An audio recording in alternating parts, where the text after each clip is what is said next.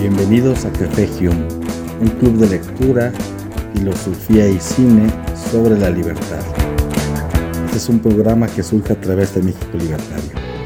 Mi nombre es Eduardo Ruiz y vamos a empezar.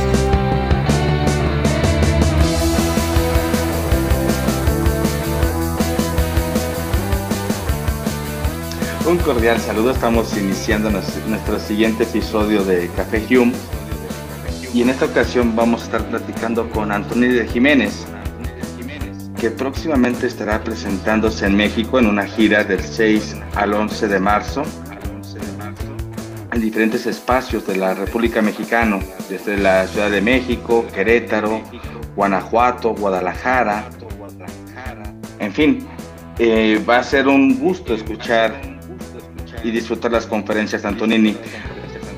Antonini es doctor en economía, es profesor en la Universidad Católica de Pereira, investigador, además de escritor de dos libros que contamos con uno que es Despierta, razones contra una vida en aislamiento y liberofobia. Antonini, bienvenido, un gusto escucharte. Dios quiera que esta vez sea así, que sea, me escuchéis, de verdad.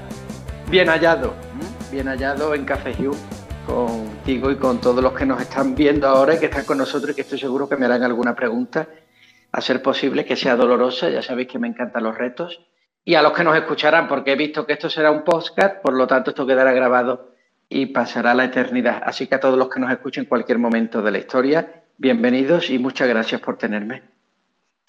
Muchas gracias, Antonio. Estoy muy contento de recibirte en este espacio virtual y próximamente aquí en México en tu gira. La primera pregunta que te quiero hacer es, em, ¿has estado anteriormente en México? ¿Qué objetivos tienes eh, preparados para tu siguiente gira que, como comentábamos, va a ser del 6 al 11 de marzo? Bueno, para mí yo creo que es, eh, pues, por utilizar el argot de, de los toreros, ¿no?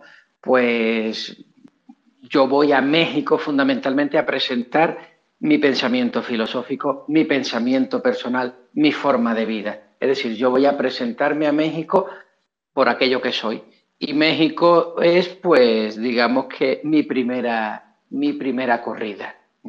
No es la primera, lógicamente, pero yo la vivo así. ¿eh? Es la primera vez que vengo a presentar mi pensamiento fuera de las fronteras de mi país, donde ya lo hice el verano pasado, y de una manera caprichosa, sarosa, eh, pues aquí en Colombia.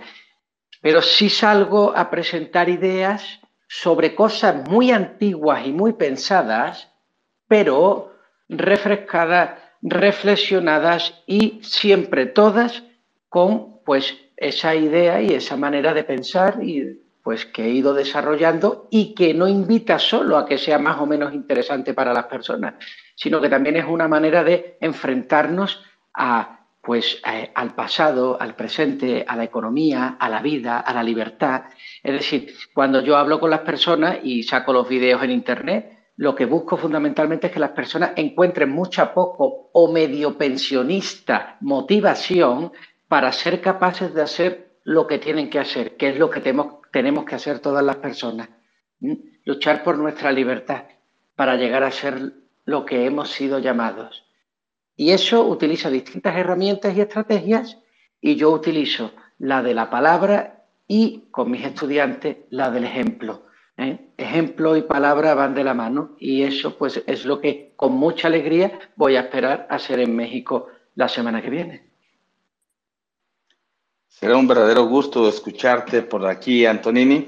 Y eh, quiero aprovechar en cada intervención que tengamos, además de arrojarte alguna pregunta, además de invitar a la, a la audiencia que si tienen alguna pregunta, alguna opinión, algún cuestionamiento, Antonini, pues va a ser bastante grato Quiero mencionar lo siguiente, que el lunes 6 de marzo a las 11 horas se va a presentar en la Preparatoria Libérica, que se encuentra en Arequipa 675, esto es muy cerca del metro 18 de marzo, va a estar hablándonos sobre si deben prohibirse la corrida de toros. Yo te quiero preguntar, eh, Antonini, lo siguiente, ¿se deben de prohibir o por qué no se deben de prohibir las corridas de toro? Aquí en México hay muchos estados donde ya las corridas de toro no son aceptadas, por ejemplo en Sinaloa, en Guerrero, en Coahuila, en Quintana Roo, en la misma Ciudad de México, donde se encuentra la Plaza México, que es el recinto taurino más grande del mundo. Aquí la pregunta es, ¿por qué no se deberían de prohibir? Bien, yo creo que para poder contestar con sinceridad esta pregunta, que la voy a hacer de una manera escueta, la desarrollaremos de una manera mucho más dilatada cuando nos encontremos allá, es plantear bien exactamente de lo que estamos hablando. Porque si nosotros analizamos esto de una forma superficial y vemos la tauromaquia simplemente como una lucha despiadada de un torero que con una espada intenta torturar o, dañar a un animal, pues es evidente que ninguna persona en su sano juicio podría estar a favor de algo así. Pero cuando uno empieza a profundizar en las cosas de la vida, empieza a ver paradojas ¿Cómo puedo yo apoyar algo que aparentemente parece violento y sin embargo no lo es? ¿Cómo es posible este tipo de cosas? Ahí es donde el pensamiento tiene que sumergirse en la libertad del hombre. La tauromaquia es mucho más que lo que parece, como casi todo en la vida, diría como todo en la vida. Y en este caso, ¿eh? la tauromaquia tiene que ver fundamentalmente con los valores que se recogen en el arte de la tauromaquia. Y esos valores están muy unidos con la idea de la libertad. ¿eh? Yo he dicho en muchos sitios que la libertad no requiere de referencias, sino de referentes. Y referentes son personas que viven en libertad y que nos estimulan por la luz que desprenden en su día a día. Ahora bien, ¿quién es una persona libre? ¿Una persona que hace lo que le da la gana? No. Eso es un libertino. ¿Quién es una persona libre? Una persona libre es la que ha entendido y ha asumido en su vida que tiene digamos que, que, pues que ha resuelto que hace lo que tiene que hacer porque le da la gana. ¿Eh? Hace lo que tiene que hacer porque le da la gana y no simplemente lo que le da la gana. Y esas son personas que se han consagrado, es decir, que viven por vocación. No lo vamos a analizar hoy, lo veremos en la, la charla, pero la vocación es un elemento fundamental de la libertad, porque el hombre ahí es donde se revela en toda su esencia. Por lo tanto, todas aquellas actividades vocacionales están llamadas por su naturaleza a ser preservadas. ¿Por qué? Porque lo único que nos distingue de los animales es la libertad. Por lo tanto, cuando nosotros eliminamos elementos de la vida que tienen que ver con la libertad, nos animalizamos. ¿Por qué la tauromaquia tiene que ver con la libertad? Porque en la tauromaquia el torero encarna, por medio de la figura femenina, el valor, la destreza, el arte, la finura, frente a la fuerza iracunda y brava de un toro, en que representa el sinsentido del universo, y el torero, por medio de la belleza, hace en ese juego en artístico que pues la inteligencia, la belleza, lo humano se sobreponga frente a la fuerza iracunda del destino oscuro y ciego del universo. Eso es lo que representa, esto no son pájaros mentales, esto es lo que representa si uno mira con profundidad la tauromaquia. Pero si mira con profundidad todo en la vida, deja de prohibir las cosas, empieza a amarlas y a respetarlas. Pues este es un ejercicio que hay que hacer, un ejercicio de amor y de respeto, no a la tauromaquia, sino a los valores que ésta encarna, que son los valores de la humanidad. Excelente. Eh, podemos invitar también a la audiencia, porque el tema de la, de la tauromaquia es polémico realmente y creo que invita justamente a cuestionamientos. Así que si alguien quiere levantar la manita digital, la manita virtual, pues con gusto puede hacerle una pregunta a Antonini. Este lunes, como comentaba, este lunes 6 de marzo, eh, a las 11 horas se va a presentar en la preparatoria libérica, preparatoria en la cual yo soy eh, director académico y tengo algunas preguntas guardadas para Antonini en ese día. Yo te quiero preguntar lo siguiente, Antonini. Justamente en estos momentos, al hablar de la tauromaquia, nos mencionas que es una forma también de conservar el pasado, de conservar aquellos valores excelsos que representan pues el, devenir del ser humano. Sin embargo, ¿no estaríamos cayendo aquí en una especie de anacronismo? Yo te pongo un ejemplo. Las antiguas culturas mexicanas, los mexicas, por ejemplo, practicaban el canibalismo si quisiéramos retomar aquellas prácticas arcaicas, no estaríamos cayendo en algunas contradicciones. Bueno, no, no, solo estaríamos cometiendo algunas contradicciones, estaríamos llevando a cabo una aberración. Fundamentalmente, el canibalismo es una aberración. Punto, no hay más. Es decir, nosotros tenemos que distinguir lo que forma parte de la historia por primitivo de lo que forma parte de la historia por civilizado. Y eso hay que distinguir aquello que el pasado erosiona de aquello que el pasado educa, perfecciona y enaltece. Entonces, es evidente que no todo lo que hay del pasado hay que salvarlo, por supuesto que no, pero aquellas cosas que tienen que ver con el arte sí. ¿Por qué? Porque el arte no responde al progreso, el arte no mejora, el arte alcanza su culmen cuando se expresa. ¿Cómo podríamos decir que un Picasso es mejor que un Rembrandt? Imposible. ¿Cómo podríamos decir que el Quijote, pues que el Quijote es mejor obra que el infierno de Dante? la Divina Comedia? Imposible. ¿Por qué no podemos compararla? Porque son sublimes, alcanzan el estado del arte. Sin embargo, sí que podemos comparar la ciencia y decir que la teoría, eh, pues de, pues no sé, cualquier teoría de heliocéntrica queda desfasada, por ejemplo, con las teorías actuales, ¿no? Donde la Tierra, la Tierra no está en el centro del universo. Es decir, las cosas que tienen que ver con el progreso humano, la historia las va despidiendo y mejorando. Eso tiene que ver con la ciencia, eso tiene que ver con la moral. Por ejemplo, tú hablas del canibalismo, pues eso tiene que ver con la moral. Sin embargo, aquellas que tienen que ver con la expresión enaltecedora de lo humano, del arte, eso no, eso la historia no dice nada. Y entonces, bien haríamos con volver hacia ella. Claro que sí. De hecho, sería maravilloso tener ahora mismo aquí a Leonardo da Vinci, por ejemplo. por decirte, ¿no? Mm. Muchas gracias, Antonio. Te quisiera pedir un favor cuando, si pudieras desactivar el micrófono porque se escucha una reverberación. ¿Se escucha una qué? Eh, un eco, un eco cada que, digamos que yo hablo como que se escucha un eco de fondo. Entonces, cuando, si pudieras desactivarlo para que no se escuche este eco en el podcast. Pues, ¿y cómo puedo hacer yo eso? Ah, mira, en la parte inferior izquierda de tu celular ves un micrófono. Entonces nada más cuando no se ejerza la palabra, se aprieta ese botoncito y se desactiva y cuando se vaya nuevamente a usar la palabra, se activa. Oh, creo que otra vez está saliendo de la comunicación Antonini. Si hay algunos problemas los lunes, peculiarmente de Café Giuma a las 8 que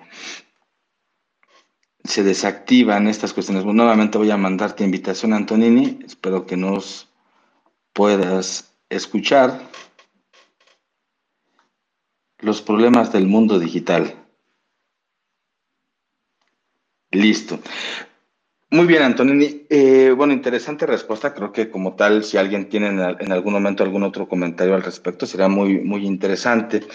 Eh, sobre este mismo día 6 de, marzo, lunes 6 de marzo, que se va a estar presentando en, en la preparatoria libérica a las 11 del día, posteriormente va a dirigirse a la FES Acatlán, a la Facultad de Estudios Superiores de Zacatlán, parte de la UNAM, donde va a hablar Antonini sobre el Estado o mercado. Aquí yo tengo alguna pregunta, Antonio, y me gustaría saber cuál es tu postura al respecto. Pareciera muchas veces que en el mundo liberal o el mundo libertario se le da mucho peso al ámbito del mercado y se le resta la importancia al Estado. ¿Realmente Estado y mercado son antagónicos?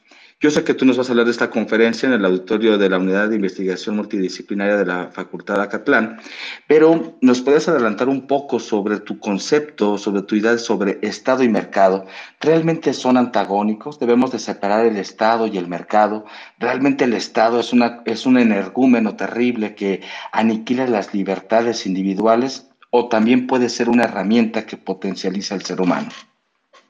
Bueno, la pregunta es muy interesante y yo creo que la conferencia dará para profundizar fundamentalmente en la idea de libertad. Aquí tenemos, yo creo que otro problema cuando antagonizamos mercado y Estado cuando yo en realidad los concibo en que son consustanciales a la naturaleza humana. Pero para que eso no sea una contradicción, yo tengo que ser honesto con la audiencia y dar qué definición entiendo de libertad. Y la libertad en este sentido, yo no la entiendo como una cuestión de intimidad exclusivamente o como una cuestión de privado. La libertad es la expresión de la naturaleza humana en su camino por alcanzar la mejor versión de sí mismo. Y el ser humano no es solo, pues, ¿qué te digo yo? No es solo un ámbito privado. De hecho, si fuera así, pues podríamos encontrarnos personas por la calle en pijamas o desnudas y no se podría ningún problema. Es decir, es evidente que hay una dimensión social de la libertad. La cuestión aquí no está tanto en el mercado y en el Estado, sino en qué mercado y qué Estado. De hecho, yo he conocido a los países más pobres del mundo, son países que pasarían la ecuación del liberalismo económico. Por ejemplo, Camboya no tiene ningún tipo de intervención estatal.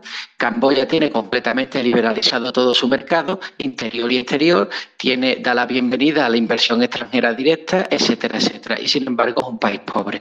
Es decir, lo que hace rico un país no es ni el mercado ni el Estado, es la libertad la libertad. Por lo tanto, un país será rico si es libre en el mercado y libre en el Estado. Alguien dirá, ¿cómo que? ¿Que en el mercado no se es libre? Pues no, a veces en el mercado las personas no actúan por medio de la libertad, sino por medio del miedo. Y en lugar de innovar, imitan. Por medio de, pues no sé, de, de pues de la falta de capacidad y en vez, en vez, de ser creativos, pues simplemente lo que hacen es someterse a lo, a lo políticamente correcto. Es decir, conocemos muchos mercados libres que no son mercados desarrollados. Y el Estado pasa lo mismo. Un Estado pobrista es un Estado donde no hay libertad, suelen ser burocráticos, suelen ser de alta carga, pesados, son Estados que impiden el desarrollo. Sin embargo, nosotros vemos que los países más desarrollados suelen tener una alta intervención del Estado y una alta participación del mercado explicaremos de una manera más profunda, quizás hoy no, allí exactamente qué quiere decir eso y por qué no es tanto libre mercado como mercado en libertad. Que aunque parece lo mismo, no es exactamente lo mismo. No es cuán libre es ese mercado, sino cuánta libertad se desarrolla dentro de él. Y entonces podremos comprender que liberalizar el mercado de trabajo es importante, pero que si esos trabajadores no son libres, por muy liberalizado que esté el mercado de trabajo, el trabajo que se realizará será ineficiente e improductivo. La productividad, la eficiencia, la eficacia, los valores nobles de la economía están todos relacionados con el grado de libertad que ejercen las personas. Y eso pues es una de las muchas posibilidades. Muy interesante, Antonio. Entonces el problema no es el Estado, sino el tipo de Estado que se instaura en, en, las naciones. De hecho, los estados pobres, los estados donde no se fomenta la libertad van asociados a mercados donde tampoco. De hecho, por ejemplo, en el caso de Colombia y en México, pues tres cuartos de lo mismo, el mercado, en realidad no hay empresarios, hay empresarios, ¿verdad? Que sería un empresario sin libertad, un empresario que imita o que capta rentas en lugar de ser productivo. Bueno, pues esto no tiene nada que ver con cuánto mercado hay o no en la economía, sino con cuánta libertad. Y entonces el camino no sería político, solamente de política económica, sino que sería fundamentalmente pues, eh, cultural y mucho más que cultural sería transformativo de su ámbito moral. Maravilloso, Antonini. Quiero comentarles que esta gira que va a presentar Antonini va a estar sumamente saturada, eh, así que ya estarás corriendo de un lugar a otro, Antonini, en, eh, en, este ciclo de conferencias donde nos hablarás de temas tan interesantes y también de tu obra. Quiero mencionar que el martes 7 de marzo se estará presentando en Querétaro a las 5 de la tarde en el Tecnológico Universitario de Querétaro, donde nos va a estar platicando sobre capitalismo, globalización y pandemia. Al respecto, Antonini, pues tienes una obra muy interesante, muy polémica, que me llegaste a platicar, que te generó bastantes eh, circunstancias en momentos adversas, tanto en España, principalmente al, al hablar de este libro que es Despierta, Razones contra una vida en aislamiento. ¿Cuál es la experiencia que nos ha dejado esta pandemia y justamente tu capacidad previsoria para analizar esos cuestionamientos que en su momento pues todos dábamos por hecho, hay que estar aislados, encerrados, con un cubrebocas y finalmente presentarse con un discurso, con un libro que fomenta la filosofía, la reflexión y el cuestionamiento, pues bueno, no es bien aceptado por muchas personas. ¿Qué nos cuentas de tu experiencia de despierta, razones contra una vida en aislamiento, visto en retrospectiva a este, a este momento, Antonini? Bueno, lo primero que yo tengo que hacer aquí es un alto en el camino y hacer una declaración no de intenciones, sino de justicia. Es el primer libro que yo escribí, Despierta, Razones contra una vida en aislamiento, que es un diálogo ah, socrático, ¿no? pues donde un, profesor eh, filósofo se enfrenta a la comunidad científica y médica, de alguna manera intenta refutar con éxito las tesis que se han mantenido para tenernos confinados con tapabocas obligatorios y vacunación obligatoria. He de decir que ese libro en el año 2020 publicarlo pues no era nada fácil y sin embargo sí fue fácil o no tan fácil, pero sí se agarraron de gran fuerza a la sombra de Prometeo. ¿eh? Así que yo quiero agradecer a la editorial La sombra del Prometeo porque fue ella cuando nadie se atrevía a publicar esa obra la que realmente lo hizo. Y eso lo que demostró fue más allá de que estuviéramos en el error o en el acierto, mostró un verdadero acto sincero y honorable de libertad. Y yo eso lo quería agradecer de justicia, aunque también lo haré cuando esté en México. Pero dicho esto, y aclarando este punto, pues básicamente yo considero que todo aquel que aceptó el confinamiento tiene un problema con la libertad y tiene que mirarse a sí mismo. La decisión liberal que se produjo entre a favor y en contra del confinamiento lo único que demuestra es que el 85% de los liberales tienen un corazón socialista. Eso es lo que demuestra. Lo que demuestra es que el miedo es capaz de acallar a las personas y que un hombre sea capaz de renunciar a la libertad, incluso si fuera por salvar la vida. Fíjate lo que te voy a decir, que era mentira. Salvar la vida, qué exagerado. Pero bueno, incluso si fuera a salvar la vida, me voy a poner en el peor de los casos, en el caso de que fuéramos a morir todos, en ¿eh? todas las personas del mundo, uno tiene que defender la libertad, porque cuando uno no defiende la libertad, muere como un perro. Muere como un perro, como, como murieron las personas que murieron durante el confinamiento, como un animal, ¿eh? desalojadas de sus familiares, encerradas en hospitales llenos de, de, pues de, tubos y de, y de, protocolos. Terrible, todo por un hipocondriaquismo social. Lo que demostró el COVID-19 es que el miedo y la libertad son incompatibles y por muchas vueltas que les quiera dar de teorías y de tesis y de contratesis y de justificaciones y de datos, el que tiene miedo no está en condiciones de ser libre. Eso es lo que demostró. Y aquellos que intentábamos oponernos a esto éramos lanzados contra el patíbulo, porque claro, ya bastante duro es someterte como para ver a otro encima que no se somete, ¿no? Pues te, recuerdo un poco el, nivel de piltrafismo. Y luego hay otro tema que es importante decir a propósito de, América, de Hispanoamérica. Eh, Hispanoamérica nunca le tuvo miedo al COVID, al menos desde la experiencia colombiana. Y me parece que es generalizable a toda Hispanoamérica. No le tuvo miedo al COVID, lo que le tuvo miedo es a que Europa le tuviese miedo, que es distinto. Y aquí nuevamente volvemos a otro asunto. América Latina tampoco es genuina ni en sus miedos. Y digo esto porque si el COVID nació en China, Europa le tuvo miedo al COVID, América Latina lo que le tuvo miedo es a que Europa le tuviera miedo. Yo recuerdo aquí en Colombia que no se le tenía miedo al COVID, se le tenía miedo a que en España solo había 35 camas UCI y aquí solo hay tres, o lo que sea, da igual. Es decir, lo que les había miedo era el colapso social. Y luego muchas otras paradojas que las analizaremos. Veremos cómo la izquierda radical académica universitaria, que siempre ha estado en contra de la ciencia, hablando de la multidisciplinaridad, salían corriendo para Florida para ponerse los primeros la vacuna sin esperar que llegara a Bogotá. O también veremos cómo se opusieron al FMI, al Banco Mundial, diciendo que son países soberanos y que pueden aplicar políticas económicas nacionales cuando salían corriendo a obedecer todo lo que decía la OMS. El miedo al COVID lo que puso sobre la mesa es que Hispanoamérica tiene una conciencia esclava de sierva todavía 500 años después y España, por supuesto, en otra dimensión, e Italia, etcétera, etcétera. Pero los miedos lo que hicieron fue revelar exactamente lo que había detrás de esa aparente libertad.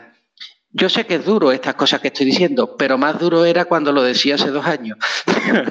pero lo vamos a seguir diciendo.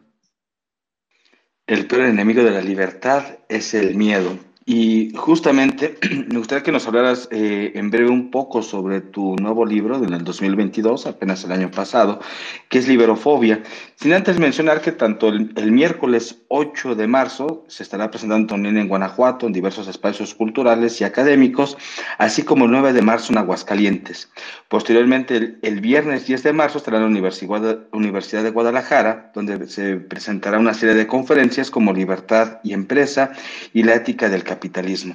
Antes de que nos hables de liberofobia, Antonini, yo sé y lo, veo con bastante, eh, con bastante nobleza, con bastante lealtad en muchos aspectos, el amor que se le tuvo y no solamente ese, ese cariño, sino también la admiración hacia Antonio Escotado.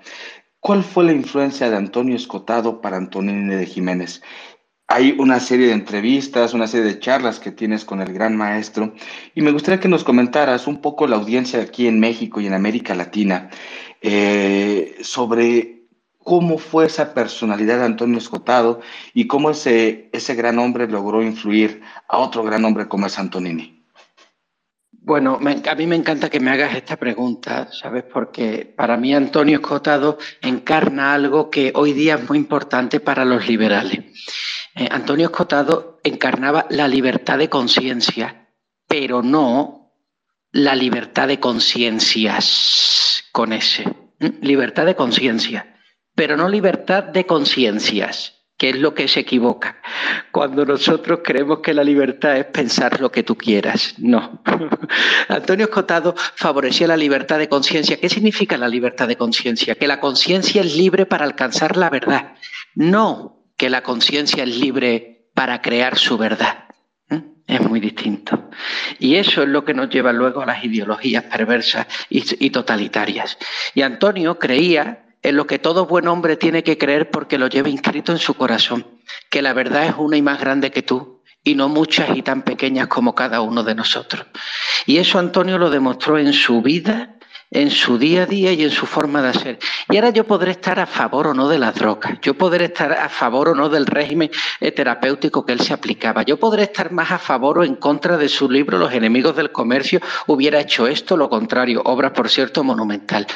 Yo podré estar o no más de acuerdo con el personaje, pero lo que encarna en cuanto a lo que implica para una sociedad como la nuestra y lo que dejó para clarificar lo que es la libertad y cómo nosotros tenemos que movernos hacia ella, no ¿eh? desde su, no desde sus pasos, sino desde la luz que irradió para iluminar los nuevos retos que enfrentamos, es radicalmente importante. Y yo, evidentemente, celebro y enaltezco a su persona y a su obra, claro. Maravilloso, Antonini. Y retomando un tanto lo que nos mencionabas en, la intervención anterior, que un gran enemigo de la libertad es el miedo. Tienes una obra publicada en el 2022 que se llama Liberofobia que abordas justamente estas cuestiones, una especie de radiografía de la degradación que tiene Occidente actualmente. Hay una decadencia en nuestros valores, hay una pérdida del sentido, hay un miedo constante hacia que nos lleva a un pensamiento único. Nos hablabas de Latinoamérica, nos hablabas de que hay un, eh, un temor frecuente hacia la libertad, una fobia hacia la libertad no un miedo, sino una fobia a la libertad que nos lleva a enclaustrarnos en la búsqueda de los grandes salvadores. Y sobre esto no solo es América Latina, lo encontramos en, países como Estados Unidos, lo encontramos en muchos sectores europeos, lo vemos, por ejemplo, con, con Putin eh, generando una guerra atroz y hay mucha gente que respalda este discurso del pensamiento único. Pareciera entonces que la búsqueda de la libertad se ha extraviado no solo en, Occidente, sino en nuestro momento histórico. ¿Qué nos comentas? ¿Cómo surge la liberofobia? ¿Qué parámetros alcanza? ¿Y qué es lo que nos puede decir aquí el autor? Bien, bueno, eh, con respecto a liberofobia es un libro que escribo eh, precisamente como consecuencia de Despierta. Es como, podríamos decir que es la segunda parte, pero ya no es un diálogo, evidentemente, ya es una colección de escritos que, eh, eh, pues, pues, pues, que escribí durante el 2020 y, el 2021 y que tiene que ver con esa pérdida de libertad. Yo quise intentar explicar las razones del confinamiento mucho más allá de las tesis sanitarias. No es un virus, virus ha habido siempre. La cuestión es por qué no lo tomamos de una manera tan hipocondriaca hipocondriaca, ¿no? Socialmente. Esa es la, pregunta que había que, explicar. El que crea que esto se resuelve simplemente porque fue un virus muy particular que nos iba a matar, evidentemente se equivoca.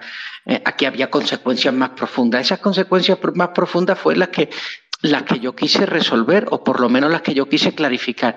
Y una de esas consecuencias fue precisamente que el hombre ya había dejado de tenerle miedo a la libertad, habíamos superado esa fase de Eric Fromm, toda esa fase del psicoanálisis del 19 con Jung, con Freud, con el 20 con Fromm, y ahora habíamos pasado a otro estado para poder entender exactamente lo que ocurría. Y lo que ocurría es que ya no le tenemos miedo a la libertad, le tenemos fobia. ¿Y qué significa esto?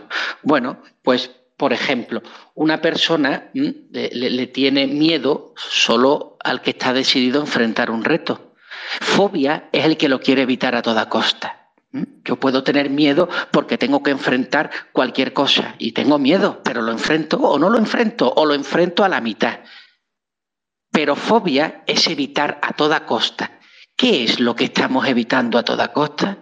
Lo que evitamos a toda costa es presentarnos como auténticas personas. Es decir, lo que queremos evitar es nuestra mejor versión.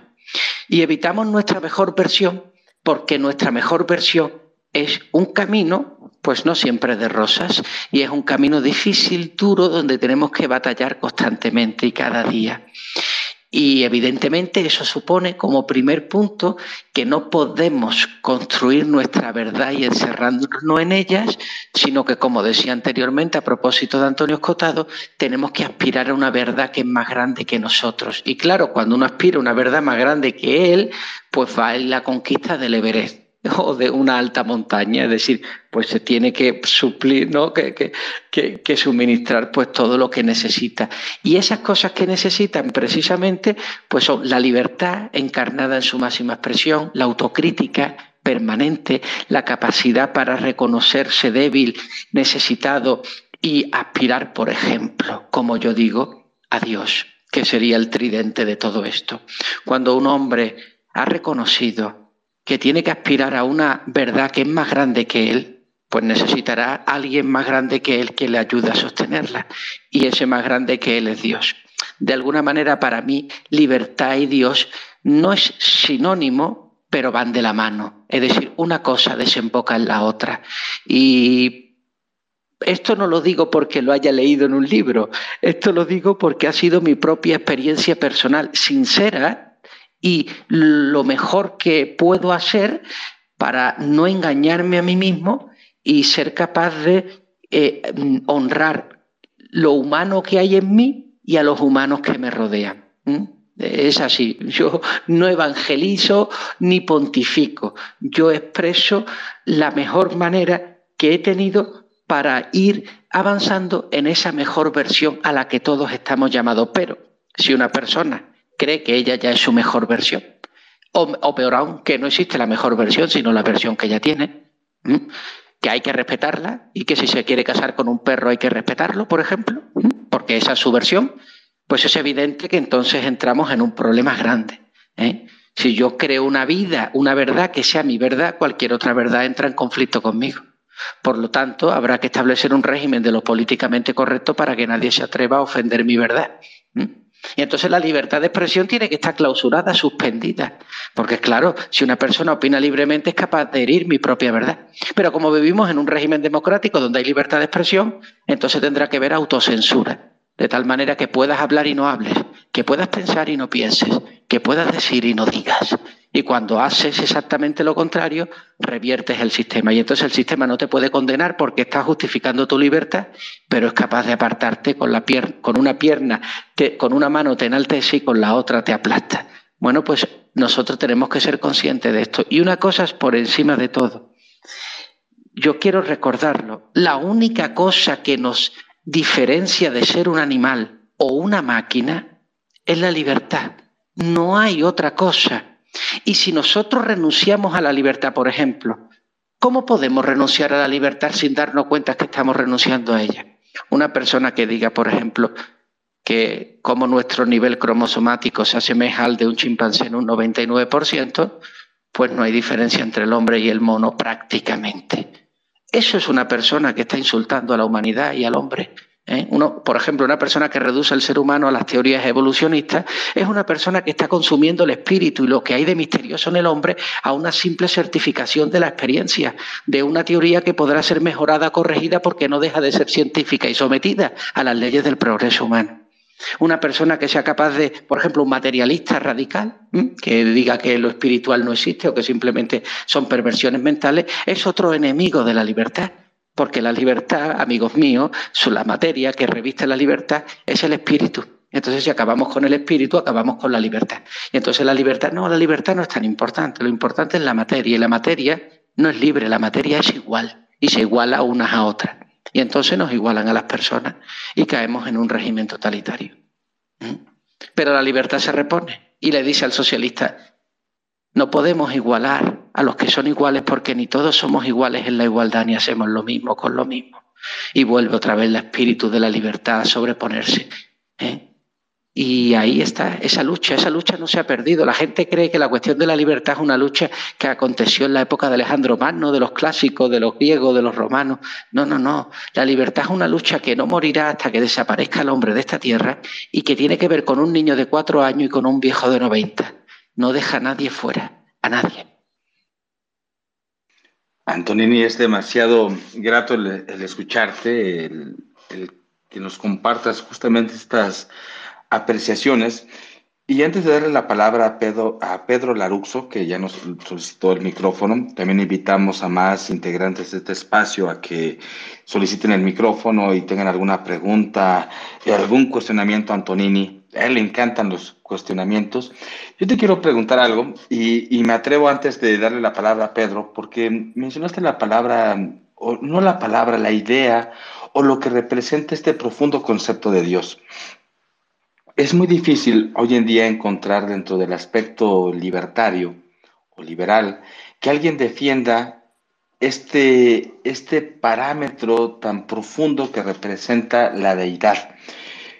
¿Cómo un liberal puede, eh, o, replanteo la pregunta, y te, y te, eh, te, comento algo muy también eh, personal en mi propia experiencia. Recuerdo que en algún momento tomé un seminario de teología eh, de la religión, de la filosofía, perdón, y este, un profesor nos hablaba que la, que la idea de Dios es, el, es la piedra que se presenta ante el filósofo para llegar a un paso más allá, que es muy difícil lograr tener una apreciación de la idea divina cuando estamos repletos de conceptos sumamente racionales. De cierta, de cierta manera, el liberalismo, los padres del liberalismo, tomaban distancia, aunque no se volvían ateos.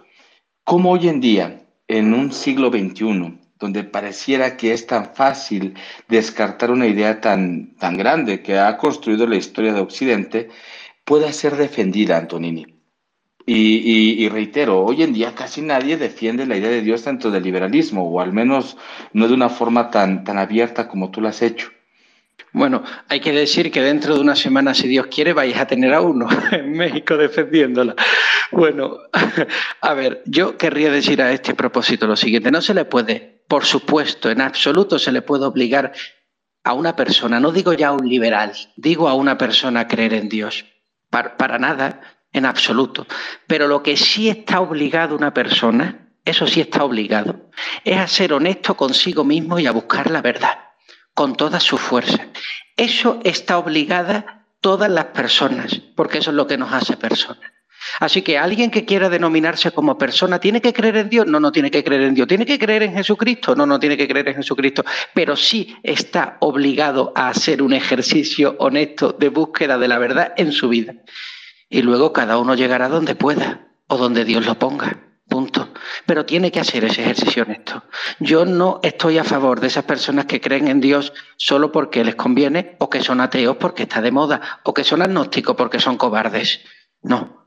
Usted haga un ejercicio sincero, ¿eh? sincero toda su vida, de búsqueda. Lo mismo llega a Dios con 80 años, o no llega.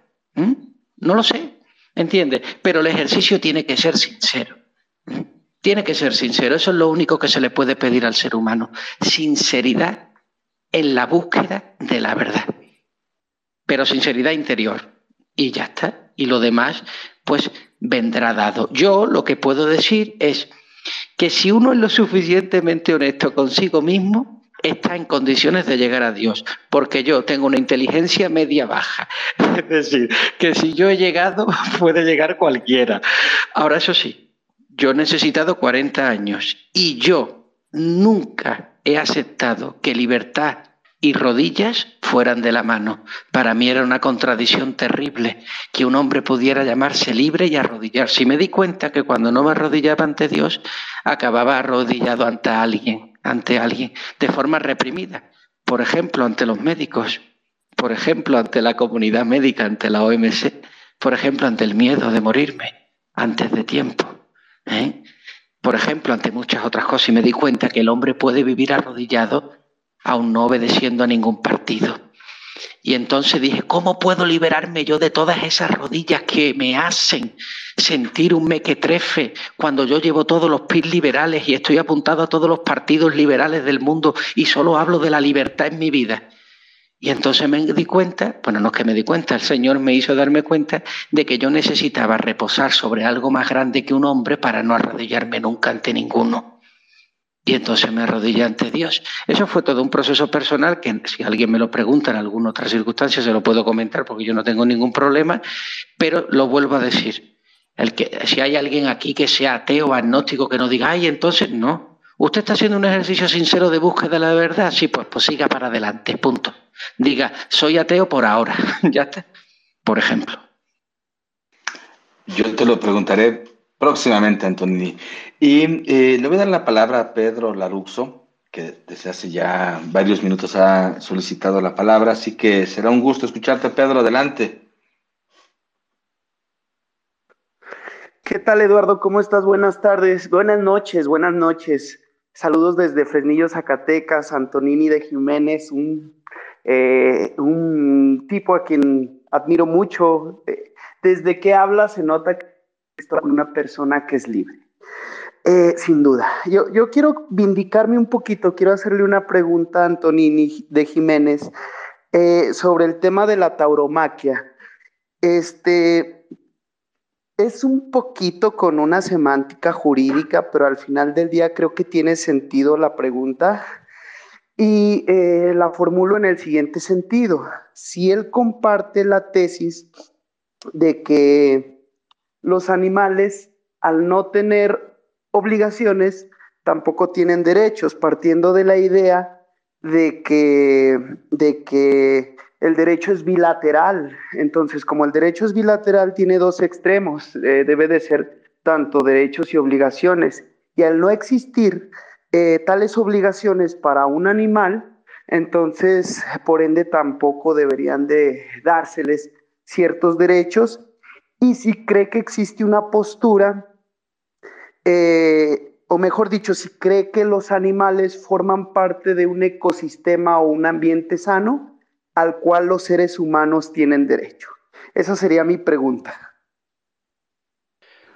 Bueno, Laruso, lo primero, Zacatecas. Yo viví dos años en, México, el Nuevo Laredo, Tamaulipas, y fui a Zacatecas y la recuerdo con, ah, con, una, con una belleza y una alegría maravillosa. Eso como punto. Así que ahí va. Con respecto a tu pregunta, la pregunta es muy legítima y muy interesante, porque yo podría decir, ¿qué pasa con una persona con minusvalía física? ¿O qué pasa con un niño recién nacido? ¿Es capaz de ser responsable de los derechos que se le otorgan? No, sigue siendo un inválido por lo menos hasta que sea mayor de edad. ¿Qué quiere decir entonces? Que tenemos que proteger sus derechos, ¿verdad? Hasta que sea capaz de sostenerse por sí mismo. ¿No aplicaría eso también a un animal? Al fin y al cabo, podríamos decir que es la misma situación. Bueno, aquí está el pensamiento enemigo de la libertad. Esto, el, que razona así es un enemigo de la libertad porque está equiparando un niño con un animal. De tal manera que está reduciendo el carácter humano ¿eh? de libertad que en potencia tiene ese niño con el carácter animal que tiene el toro. Otra cosa es que nosotros le tengamos que tirar piedra a los animales. Es decir, no entro aquí en el tema del derecho, sino en el tema del trato. Uno tiene que tener un buen trato con los animales. Por ejemplo, yo estoy seguro, y esto le parecerá contradictorio a muchas personas que no conocen la tauromaquia, que, yo que los que nos gustan la tauromaquia estemos en contra de que se le tiren piedra a los perros. Alguien dirá, bueno, pues al final, como sois unos torturadores, pues ¿qué más os dará tirarle piedra a los perros? O mejor aún, que cuando un torero no es capaz de matar a un toro, por ejemplo, en la primera estocada o en la segunda, pues la gente empieza a silbarle y en muchos casos incluso lo censuran y es desplazado. Es decir, que esto de la sensibilidad no está reñido con la cuestión de la tauromaquia. Lo que pasa que la supuesta violencia que ven los antitaurinos en la tauromaquia, no lo ven los taurinos porque esa violencia viene explicada desde unas concesiones que son precisamente las que explican el arte de la tauromaquia. Por ejemplo, sería tortura si en lugar de aparecer con una espada apareciéramos con una, yo qué sé, con una ametralladora. Sería tortura, por ejemplo, si el toro, después de ponerle las banderillas, en lugar de embestir al caballo, se va al, pues a un rincón de la plaza y se amedrenta. ¿Eh? No se conoce que se torture a un animal y vaya en dirección a su torturador. Además, no se conoce que si fuera una tortura, el torturador arriesgara la, arriesgara la vida. Los torturadores no arriesgan la vida. El torero puede morir y en muchos casos, si no muere, pues es violentamente atropellado. Mueren muy pocos, sí, pero cada vez que sale el torero piensa que puede ser él. Entonces, una cosa es que no muera la gran mayoría de las veces y otra cosa es que no viva pensando que se puede morir en ese momento. Es decir, es evidente que ese tipo de cosas eh, eh, eh, están ahí y no se explican. Y no se explica. Entonces yo creo que nosotros hemos caído en una especie de sentimentalismo en con los animales, que los hemos llevado hacia una especie de humanización y le queremos dotar de derechos. Y eso es muy peligroso, dotar de derechos a los animales. Porque cuando uno dota de derechos a los animales, los humaniza y al humanizarlo los confunde. Es decir, ya no es capaz de distinguir claramente la línea entre animal y humano. Y cuando no se distingue la línea entre animal y humano, ¿sabéis quién sale perdiendo? ¿El toro? No. ¿El perro? No. ¿El gato? No. ¿Sabéis quién sale perdiendo? La libertad, el ser humano. Al final el ser humano acaba en un potro de en un potro porque claro, como ya no hay distinción entre un animal y un hombre y al final a los animales los seguiremos matando. No seamos cínicos porque los necesitamos para sobrevivir y si no es en una plaza de toros será en un matadero. No te quepa la menor duda que si nosotros acabamos igualando a personas con animales, los próximos que acabaremos yendo a los mataderos seremos nosotros, los liberales los primeros, por cierto, por tocar las narices. Muy bien, Antonini. Pues sí que es un tema polémico la tauromaquia y, hay muchos, eh, muchas ramificaciones que pueden ser sujetas a un análisis interesante y justamente aprovechando que tenemos aquí a Antonini, pues sería bastante grato que alguien quisiera comentar al respecto. Bueno, al respecto de ese tema o de cualquier otro, como ya tenemos a Escapismo, Escapismo que también ha solicitado la palabra, así que adelante. Hombre, buenas noches. Antonini, profe, ¿cómo vas? Hace mucho no tenía el placer de, escucharte, de compartir contigo. Te voy, a, a discutir un poco basado más allá de, la ética que estás defendiendo, justamente bajo el, el precepto que yo me rijo justamente desde, desde mi metafísica, el judaísmo, y en este caso me gustaría apelar justamente a la distinción entre la moralidad cristiana y la judía. Desde la óptica judía, la visión frente al animal es que claramente el hombre es un ser dotado de conocimiento, de razón, de una entereza que va más allá de, del uso de la fuerza, va, va justamente sobre la divinidad que, que Dios le ha, le ha dotado al ser humano.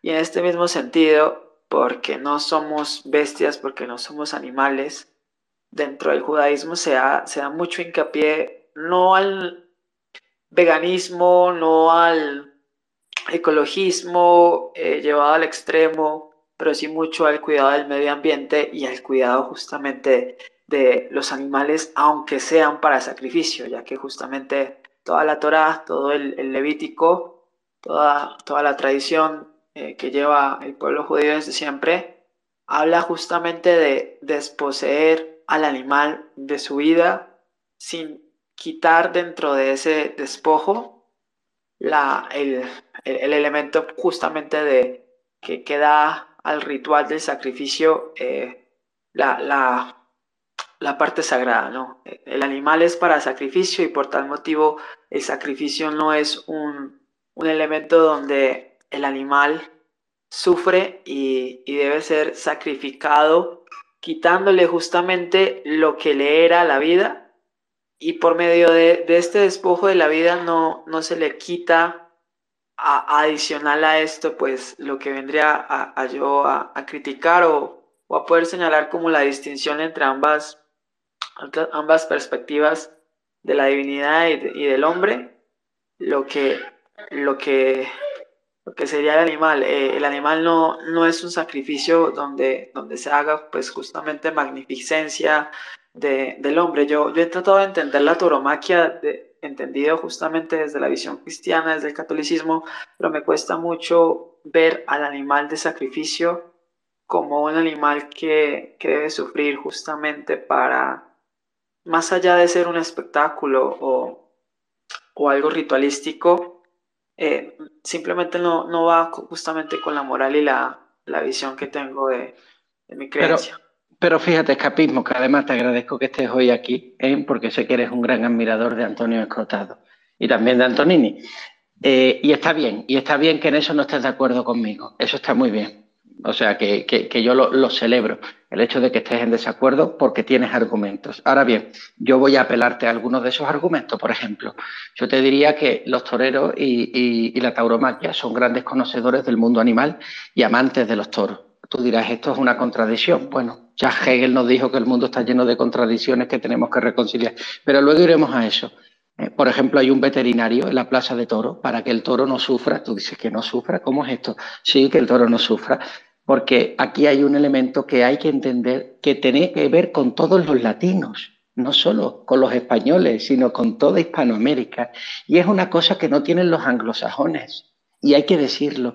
Y yo pienso que lo que hay detrás de la lucha contra la tauromaquia es el odio a la hispanidad es el odio a lo que representa a los latinos. Es el y ahora explicaré en qué sentido. Antes voy a hacer la declaración de intención y luego lo explico. Pero creo que es ese mismo odio que hubo contra el catolicismo de parte de los protestantes cuando España llega a América. Creo que ha habido un odio potente de los países del norte de Europa, de lo que significa la hispanidad, de lo que significa lo latino, desde Grecia, Italia, pasando por España y Portugal y llegando a todos los países hermanos de América. ¿Y por qué lo creo? Lo creo porque el toro es un animal que solo lo puede entender un hispano. Solo lo podemos entender los hispanos. ¿Por qué?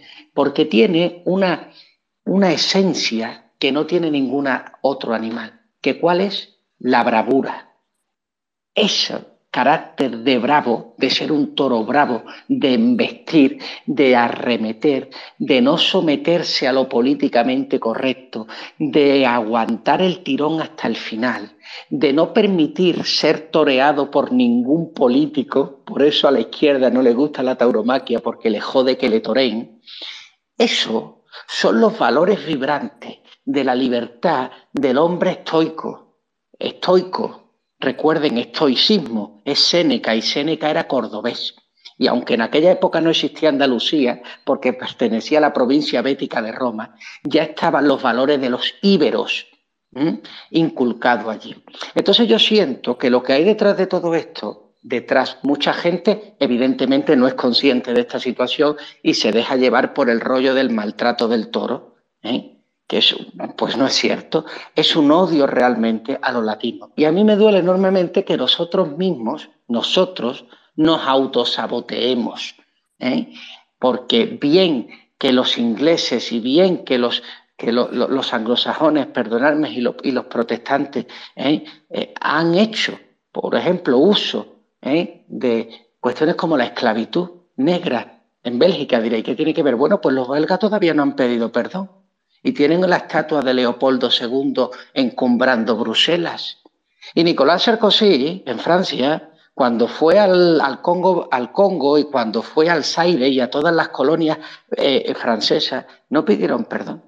Sin embargo, a nosotros se nos exige constantemente que nos estemos, que pidamos perdón, que nos estemos arrepintiendo de lo que somos. Y aquí uno a España con el resto de, Hispanoamérica, aquí no hay diferencia, ¿eh? aquí somos lo mismo.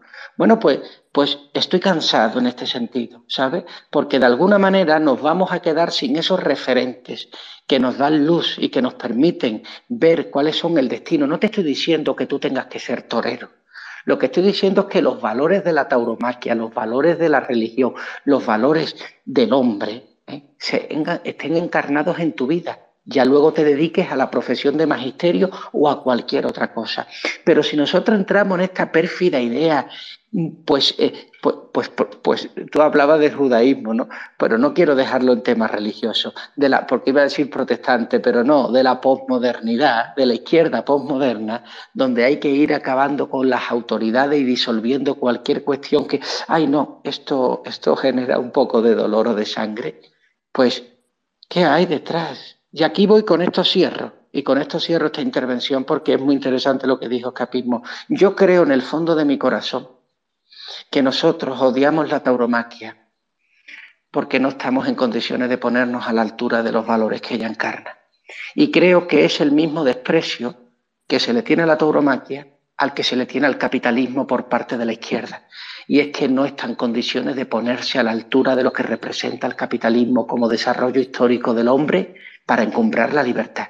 Eso es lo que yo pienso. Lo que pasa es que para llegar ahí yo también he tenido que bucear las profundidades de la oscuridad y todas esas cosas que hoy atienden el corazón de muchas personas para ir contra la tauromaquia, también estuvieron en mi corazón por mucho tiempo. Por eso que yo diga ahora esto puede sonar altisonante para muchas personas, es decir, ¿de, qué va este Antonini? Pues es que sinceramente pienso que es así. Pienso que hoy día criticamos la tauromaquia porque cuando vemos la valentía y la bravura del toro encarnada en una plaza, nos da envidia. No envidia, en realidad no queremos que lo sea, porque eso pone ante nosotros esa bravura que estamos perdiendo, esa fuerza con la que hemos sido capaces todos los latinos de encumbrarnos frente a las adversidades, los españoles cruzando América y luego América construyendo su propio destino.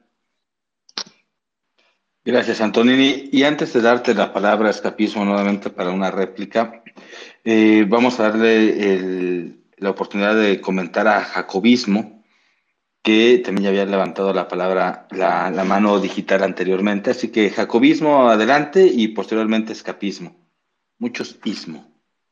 Hola, ¿cómo están? Eh, bueno, antes que nada quería saludar a Antonini porque da la casualidad que hace bastante poco tiempo, bueno, una semana me he estado empeñando bastante en escuchar sus, bueno, los videos que tiene en internet, sus conversaciones con Antonio Escotado, y uno en particular que me interesó mucho, que fue una conversación que tuvo durante la promoción de los sitios del sentido con Espinosa Godet. El profesor Espinosa Godet se encuentra en Ecuador hace un tiempo y aunque mm, aún no se nota, está dejando, una, está dejando una huella muy importante en nuestra academia. Yo lo conozco personalmente y me inculcó el aprecio y la admiración por Escotado entonces, bueno, eh, quería mencionar eso, quería también decir que me siento bastante afortunado porque hace 20 minutos no sabía que iba a poder interactuar con el señor Antonini. Pero bueno, cosas que pasan. Eh, quería hablar un poco sobre el tema que estaban tratando antes, sobre Dios y la libertad.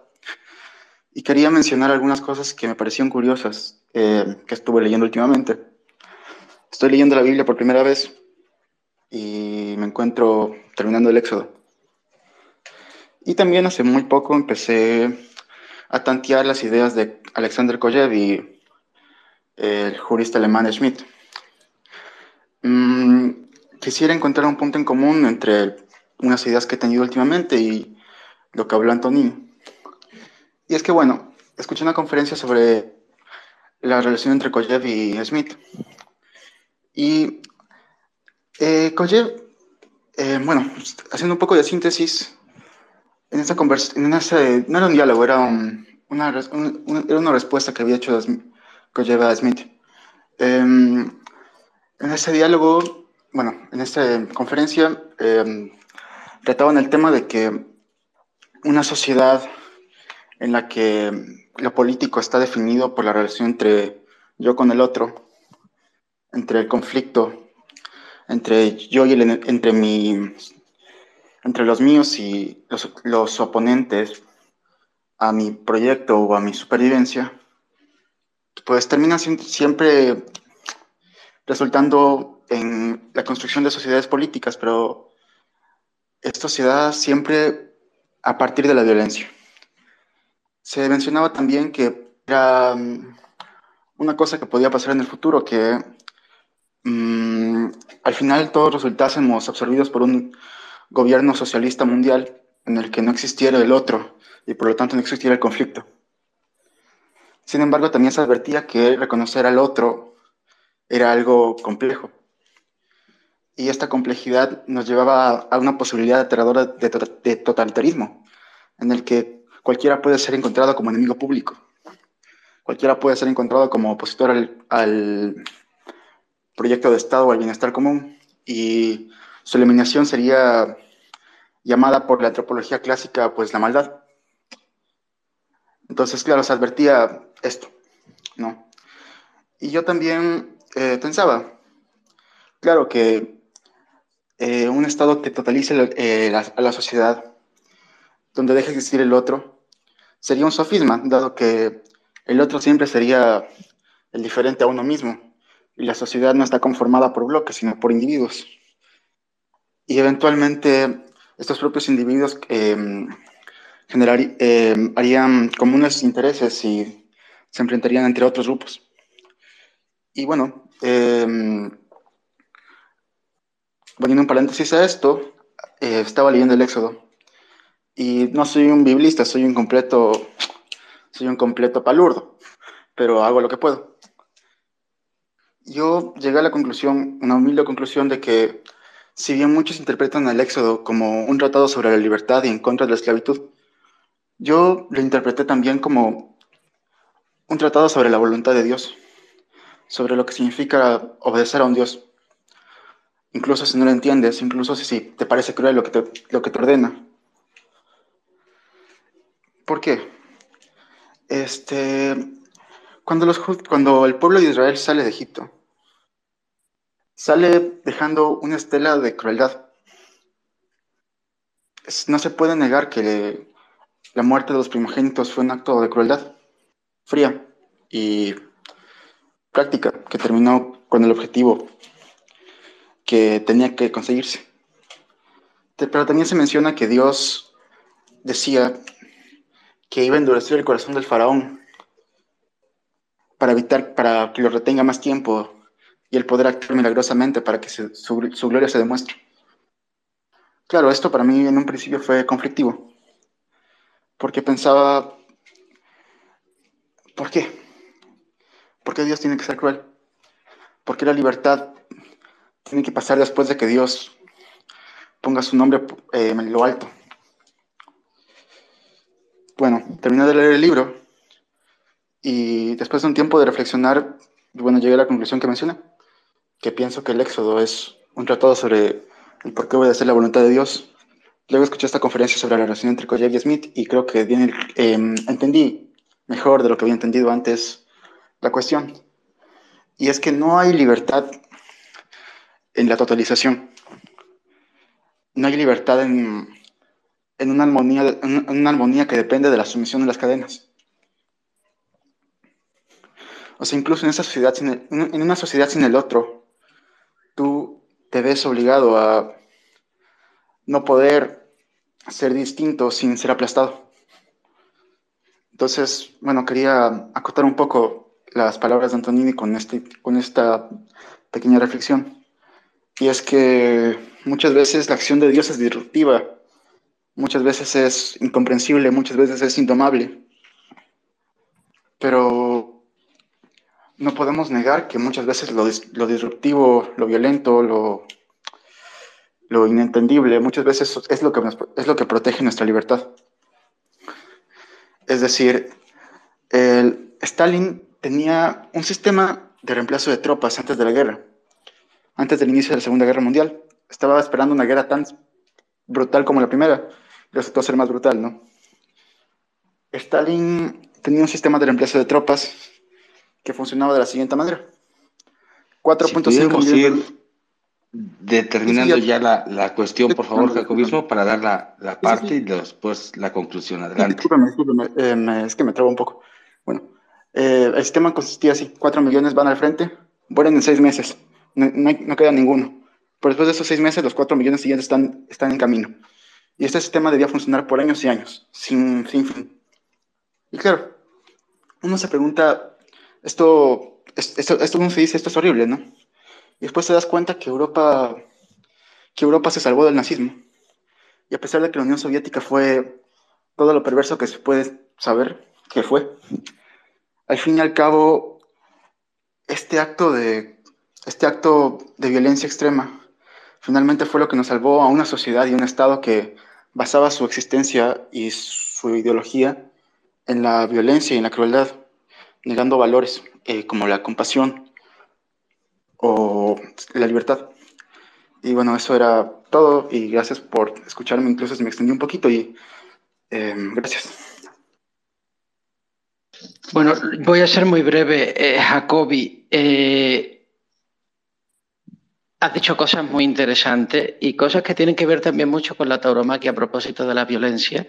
Eh, lo primero que te quiero decir muy brevemente, pégate a Luis Espinosa Godet, que es una gran persona sobre todo es una gran persona y después de eso además es un gran profesor, que es una gran persona y solo luego es un gran profesional que también. Y con respecto a lo otro, pues yo diría, eh, muy, muy, vamos, hablaría muy simplemente, de hecho hay un capítulo sobre Carl Smith, sobre el estado de sesión en el libro el libro de liberofobia. ¿eh?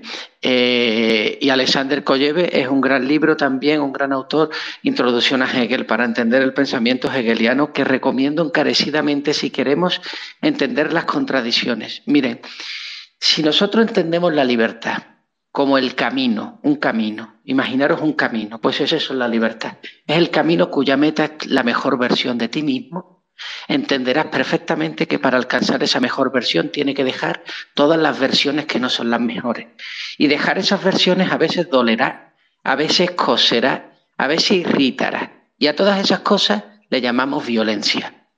A todas esas cosas las llamamos violencia. Por lo tanto, un acto de violencia es implícito al acto de coronación.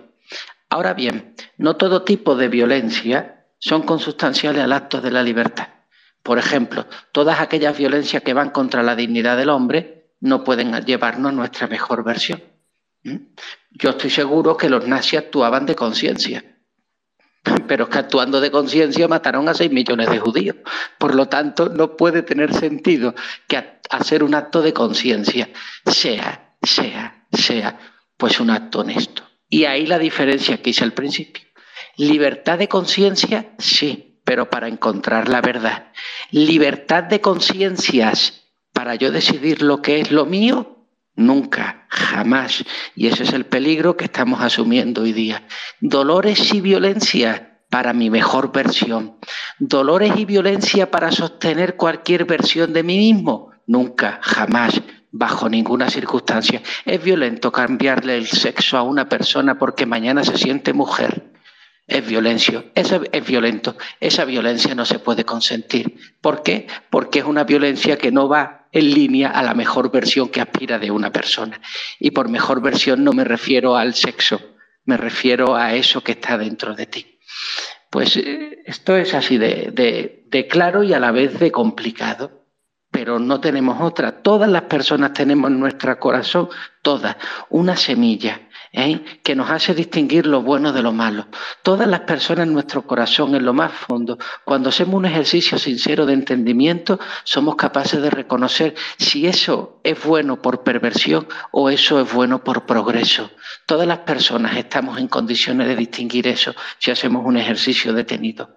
Bueno, pues hagamos pedagogía de la libertad. ¿Eh? pedagogía de la libertad, que sea precisamente la de abrir nuestros oídos a eso que está impreso en nuestro corazón. Gracias, Antonini. Y antes de darle la palabra a escapismo, al escucharte, Antonini, eh, se percibe esa vena filosófica, pero también literaria. Y yo te quiero preguntar, eh, ¿no escribes literatura también, Antonini?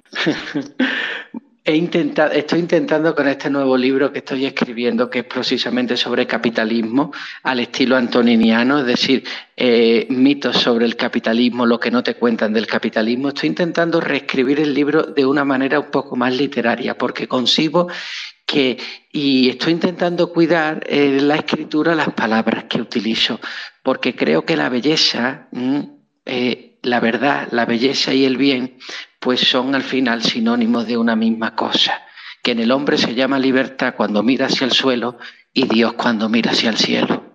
¿Mm? Y pienso que hablar bien, pues también en el hombre estimula aquellas partes dentro de él que las precipita hacia pues, ese estado de las cosas que hablábamos antes, el encuentro de su mejor versión. Yo considero que hablar de cualquier manera es como vivir de cualquier manera y es como luchar de cualquier manera. Una lucha de cualquier manera no es una lucha por la libertad. Un hablar de cualquier manera no es un hablar a la libertad. Es hablar al estómago o es hablar a los miedos. En ese sentido, yo creo que la literatura se reconcilia precisamente con la filosofía, en tanto que verdad, y con la moral, en tanto que el bien. Definitivamente la belleza del lenguaje ennoblece el discurso y damos la última participación a escapismo y posteriormente pues eh, alguna conclusión que nos quiera mencionar Antonini. Así que escapismo, adelante, te pediría un poco de brevedad para poder ir cerrando ya el programa. Hombre, tan bueno que estaba. Quería conversar de varios temas con Antonini.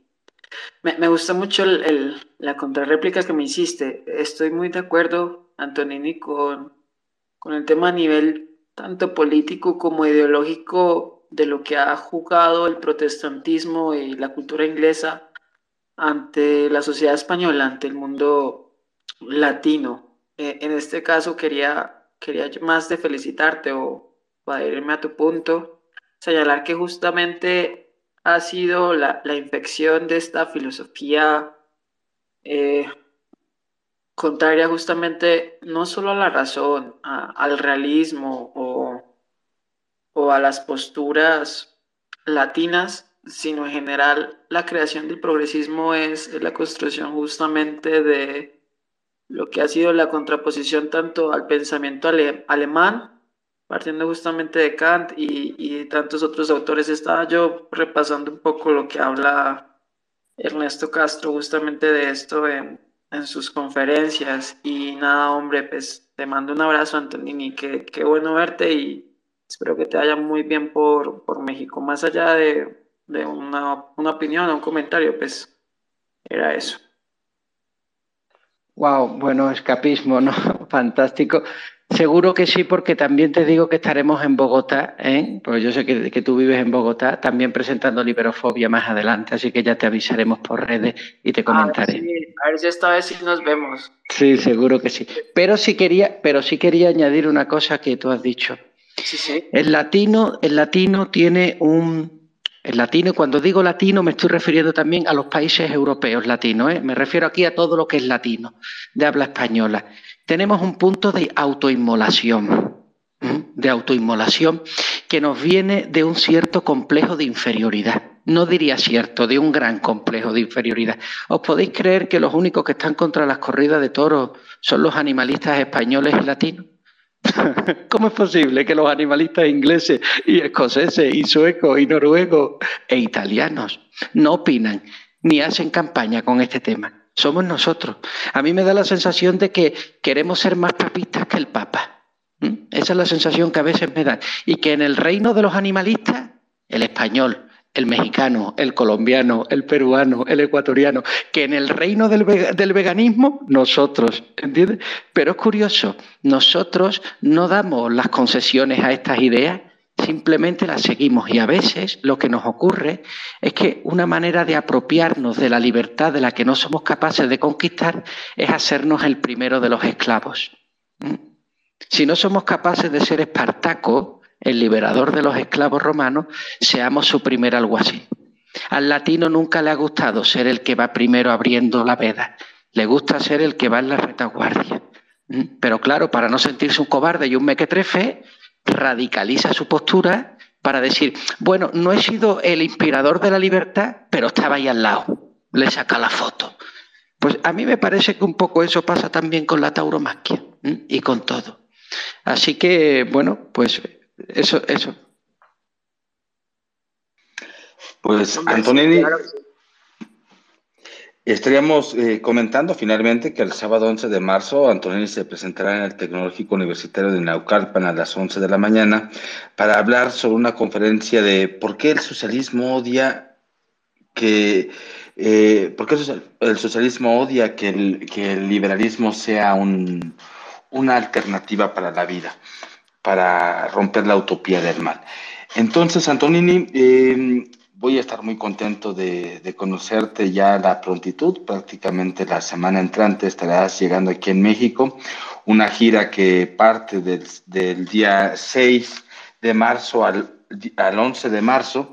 Y pues bueno, será un gusto ir profundizando un tanto más a los temas que nos has compartido actualmente, temas polémicos y finalmente lo que hace a un autor, a un pensador trascendente es justamente las pasiones, las razones y todo aquello que logra despertar en el otro. Sea estar a favor o en contra, justamente es esa la labor de un pensador despertar algo. Así que Antonini, no sé si tengas alguna conclusión para compartirnos y cerrar este programa de Café Hume, que les recuerdo están alojados estos podcasts en Spotify y pueden escuchar este capítulo de Antonini y los otros anteriores. Así que Antonini, adelante.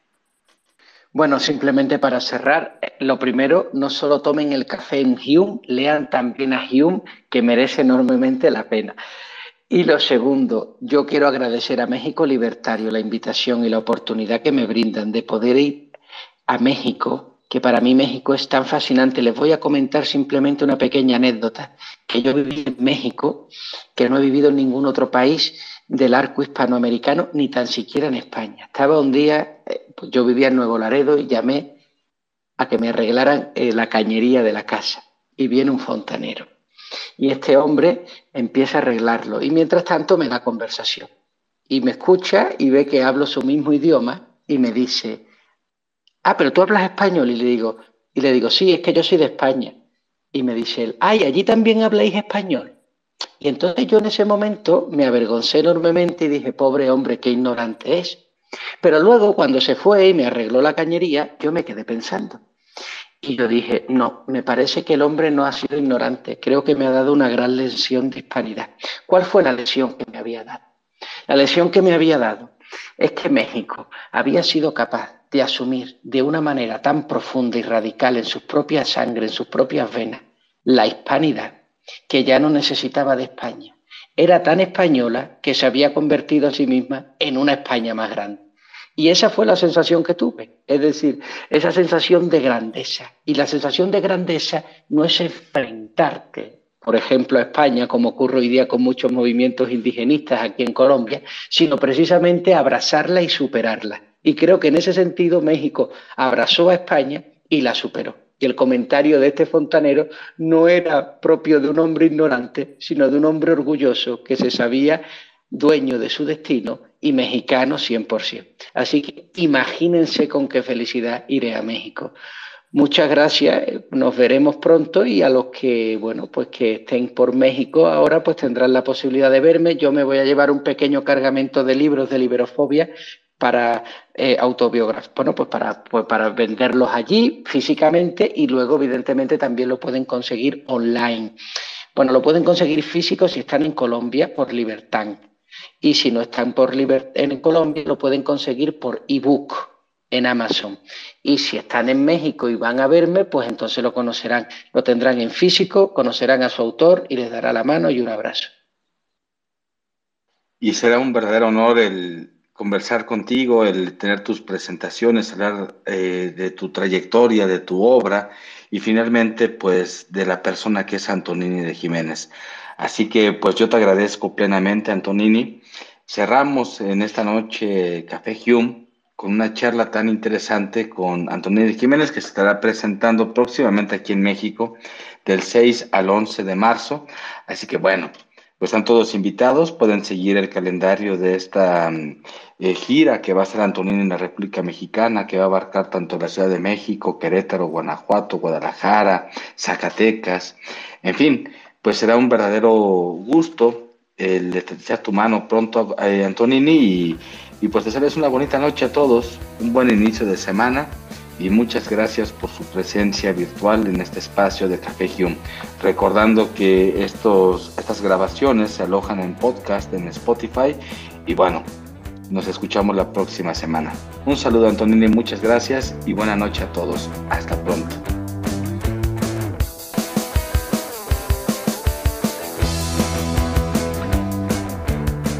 Nos esperamos en el siguiente Café Hume que se transmite todos los lunes a las 7 de la tarde por Twitter Spaces.